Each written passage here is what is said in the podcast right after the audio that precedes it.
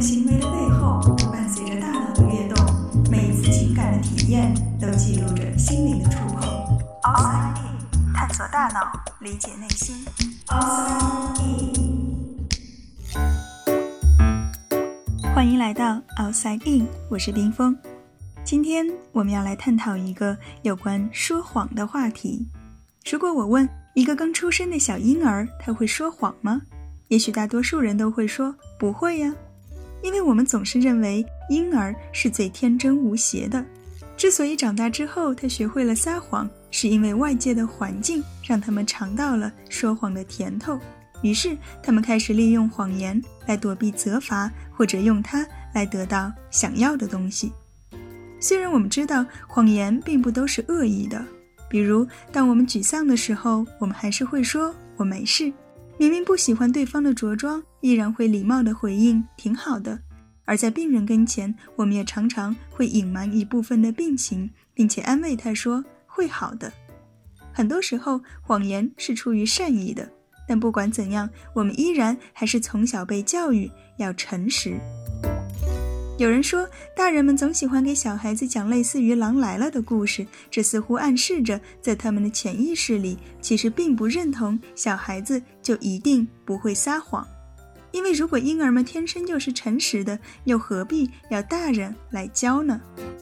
虽然这种说法听起来有些诡辩，但说谎的先天论并非是空穴来风。演化心理学的角度说，人类和其他动物一样，天生具有欺骗性，它是一种自然选择的生存策略。就像许多动物都会伪装一样，不到一岁的小婴儿似乎也会利用假哭来吸引父母的注意。二零一三年的时候，日本的研究者做过这样一个实验，他们找来两名小婴儿，分别只有七个月大和九个月大。然后跟踪观察了他们半年的时间，一共搜集到了一百多个哭闹的片段，然后他们就拿这些视频进行分析，看看婴儿们究竟有没有在假哭。他们判断假哭的标准是这样的：如果婴儿在哭闹前一分钟和哭闹后一分钟都表现出积极的情绪，那么就认为他们是在假装哭泣。而实验的结果显示，在十一个月大时，婴儿们出现了。假哭的现象，我曾经和几位家长也聊起过孩子的假哭，他们都表示非常赞同。不过，也有观点认为，婴儿们所谓的假哭，并不是为了要操纵父母，他们只是想要得到父母的关注，却又不会用语言来表达，于是就只能通过哭来召唤父母。所以，这并不能算是一种欺骗。尽管我们究竟是从什么时候开始表现出欺骗行为的，目前并没有定论，但直觉告诉我们，说谎似乎和语言的能力有关。可是，我们开始说谎，真的只是因为可以开口说话了吗？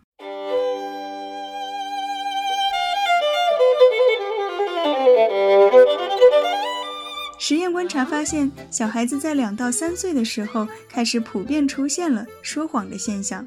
不过这个时候，他们的说谎能力还很差。他们会说“我没有打他”，但事实上，打人的那一幕早已经被大人看到了。等到四岁时，他们开始知道要抵赖了。当大人说“我看到你打他了”，他会说“我只是碰了他一下”。而到了七岁，他们通常就能够成功的圆谎了。从三岁到七岁，这中间到底发生了什么？语言能力的发展固然是一个重要的因素，但其实我们会发现，七岁的孩子他在说谎时并没有使用多么复杂的句子。那么，究竟是什么让他们的说谎技能有了质的飞跃呢？心理学家认为，儿童说谎技能的发展或许和认知能力有着密切的关系。在发展心理学中，有一个心智理论 （Theory of Mind）。它是一种我知道对方在想什么，并且可以站在对方的角度去思考的能力。说的更通俗一点，就是我知道你饿了，以及我知道你认为他饿了。在心智理论中存在着不同的阶段，而不同的阶段恰好对应了儿童说谎的年龄。在巧克力豆的实验中，实验者首先给一名孩子看一个巧克力豆的包装盒，并且问他：“你觉得这里面装了什么？”孩子会说：“巧克力豆。”然后，实验者当着孩子的面打开包装，里面是两支铅笔。扣上盒子之后，他又问：“你觉得里面装了什么？”这个时候，孩子会说：“铅笔。”最后，实验者问他：“如果我现在把这个盒子给另一个小孩子看，他会觉得这里面装了什么呢？”通常，三岁的孩子会回答说：“铅笔。”而四岁的孩子开始知道另一个孩子并没有打开过盒子，所以他们会根据包装上的图案推测里面应该是巧克力豆。当孩子们通过了巧克力豆的测试，也便意味着他们开始明白别人的想法可以是错误的，并且逐渐学会如何在他人的思维中制造这样的错误的信念。由此，我们开始具备了说谎的能力。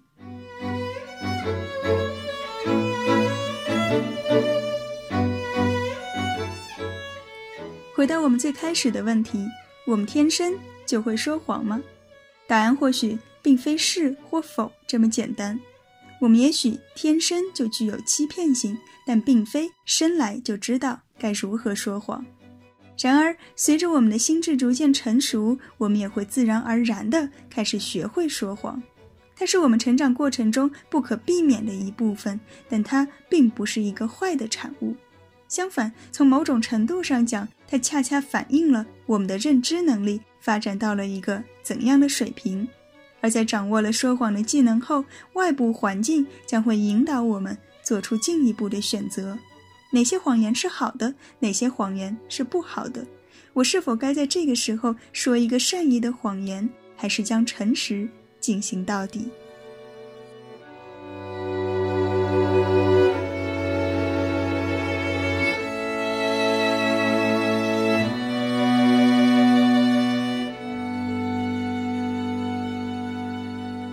探索大脑，理解内心。Outside in。